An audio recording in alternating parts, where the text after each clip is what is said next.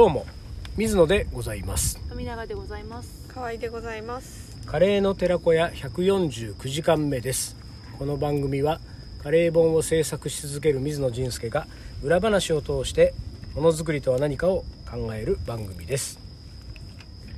はい。えー来年の新刊の3冊目のお話を今日はしたいと思います。初心者向けだって言ってるうん。やつですね、これはだから一番安心感ある。紀ノ国屋にありそうな。記憶にありそうなそのなんていうか世に出してもなんていうか白い目で見られることのなさそうな。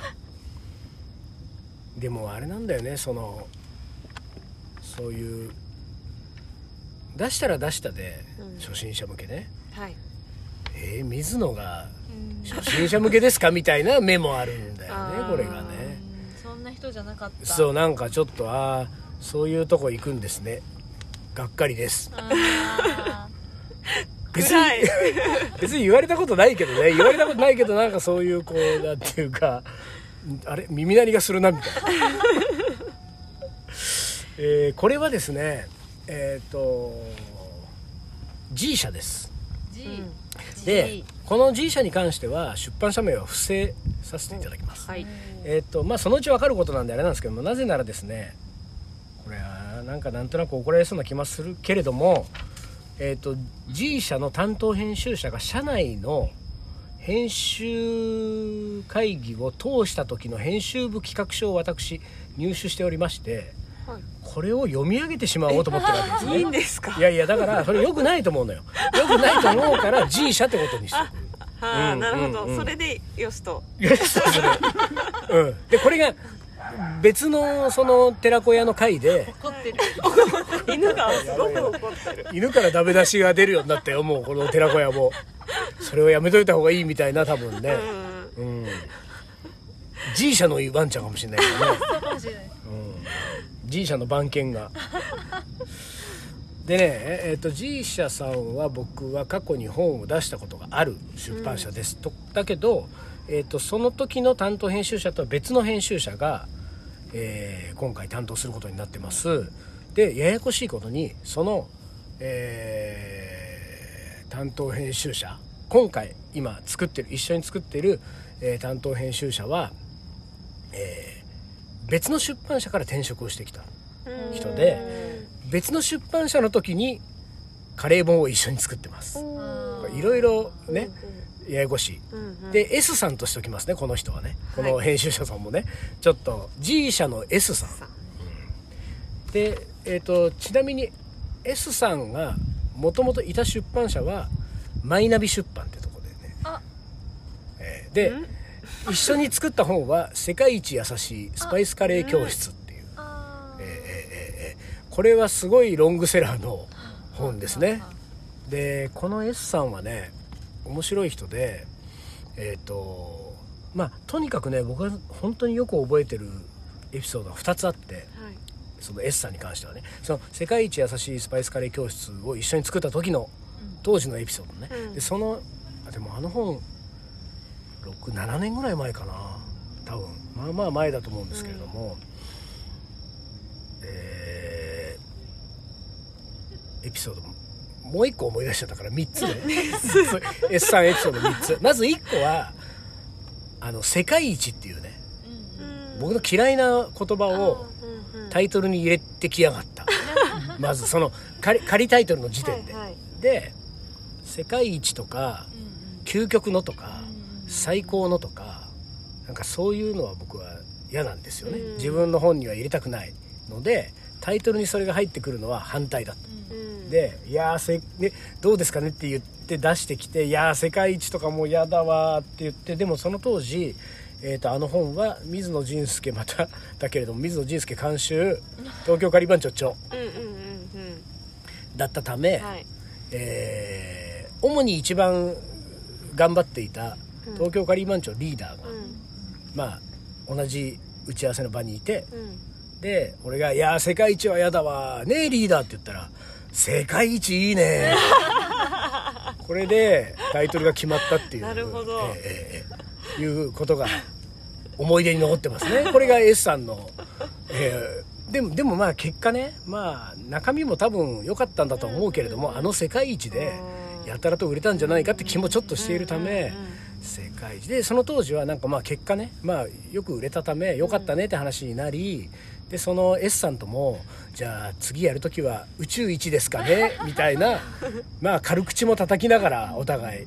で終わったわけですよ。うんうん。でこの S さんはあとエピソード2つ残ってますけれどもお僕が一番びっくりしたのはその本が出るまでの本が書店に並ぶまでの間にその本の中に出ている全レシピを自宅で再現してる。へー。俺はねこれは今まで数々の本を出してきたけれども担当編集者であ書店に並ぶまでに全品作った人はいないと思う。へでそれはすごいと思ったんだよね。で自分でもできないからね。ーうん。だってリーダーのレシピとかやりたくないもんね。気持ちのなんとそうか。いやいや。でもまあ実際問題僕作ってないからねそのうん世界一優しいのやつは。要所要所の何品かしか自分で作ってないから。だから後のやつはチェックして見てはいるけれども自分では作ってないわけですよ。あれはすごいことだなと思ったのはとそのあの全部作ってますっていう風に作ってる最中のエピソードが3つ目でうん。あの作ってる時にうん。あのクミンシードをうん。キッチンの床にばらまいたんだってっていう話がいまだにすごい記憶に残ってる。そのまあどうでもいいっちゃはどうでもいい話なんだけどいまだに S さんだからほらこ来年の本があるから S さんちょいちょい会って打ち合わせするじゃん、S さん会うたびにあクミンシードばらまいた人だよねって思っちゃうっていうね。だからそのエピソード3つ。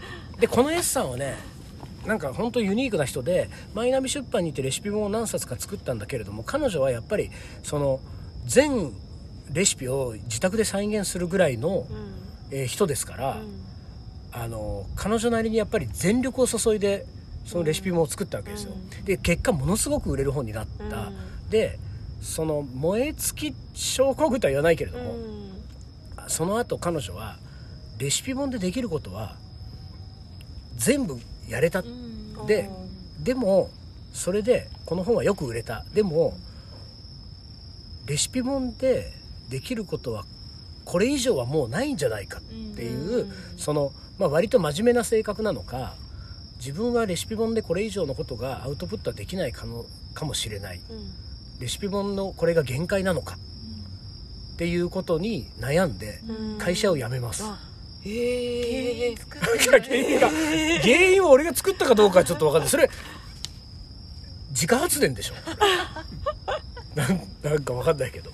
で実はあのーなんかでも自分は本が好きだからもっとこのこれを超えてさらにいいものを作りたいと思ってる。でも今の自分にはダメだしもうアイデアがないしこのままこの業界にいてもこれ以上いいレシピ本が作れると思えないからやめます。やめて行った先がインターネット系の料理コンテンツの結構大企業に転職したんですよ。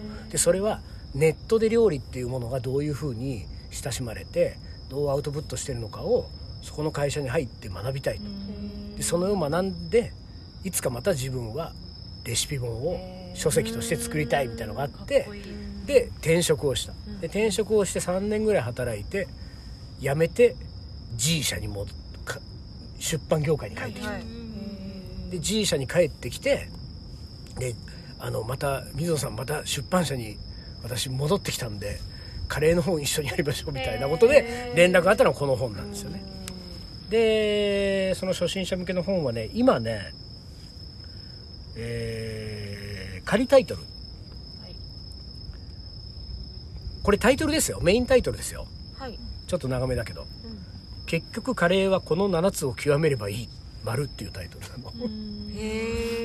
でサブタイトルに、えー細かいプロセス写真で世界一丁寧に解説まあしょうがないよもう。S さんイコール世界一だ。からここは。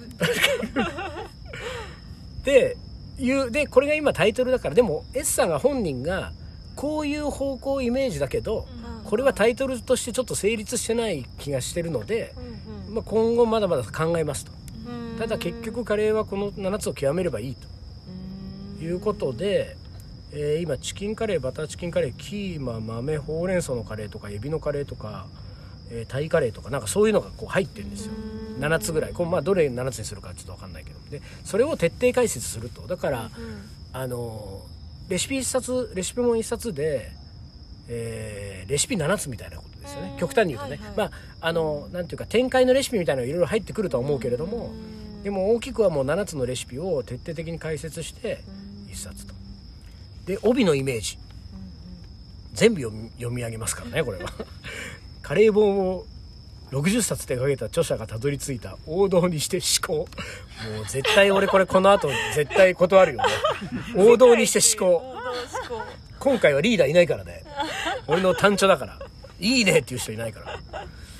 まさにマスターピース。次々と。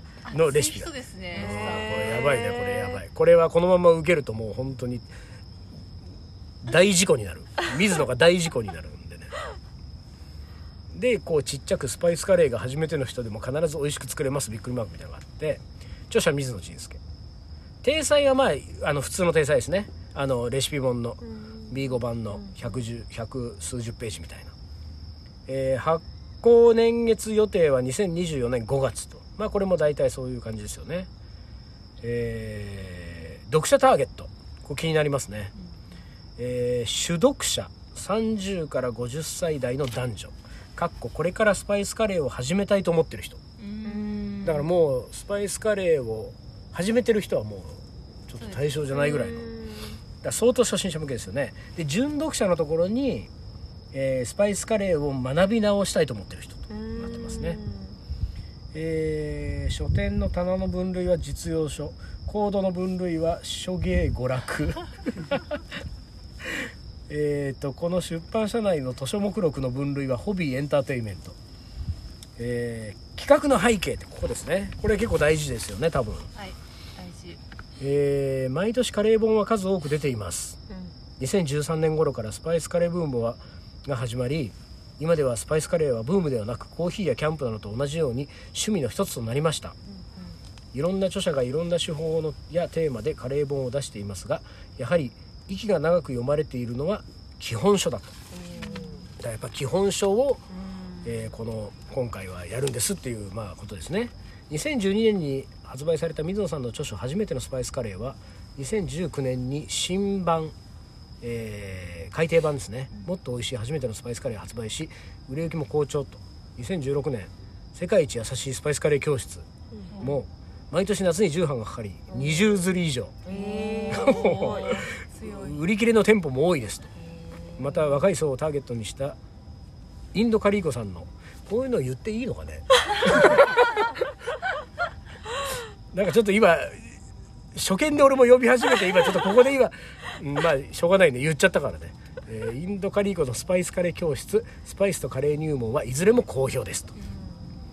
上記のことから新しくカレーを作り始める新規読者が一定数いることが考えられます。しかしこれ S さんが書いてる企画書の文言を全て水野が読み上げるっていう、ものすごい怒られる可能性あるよねこれは。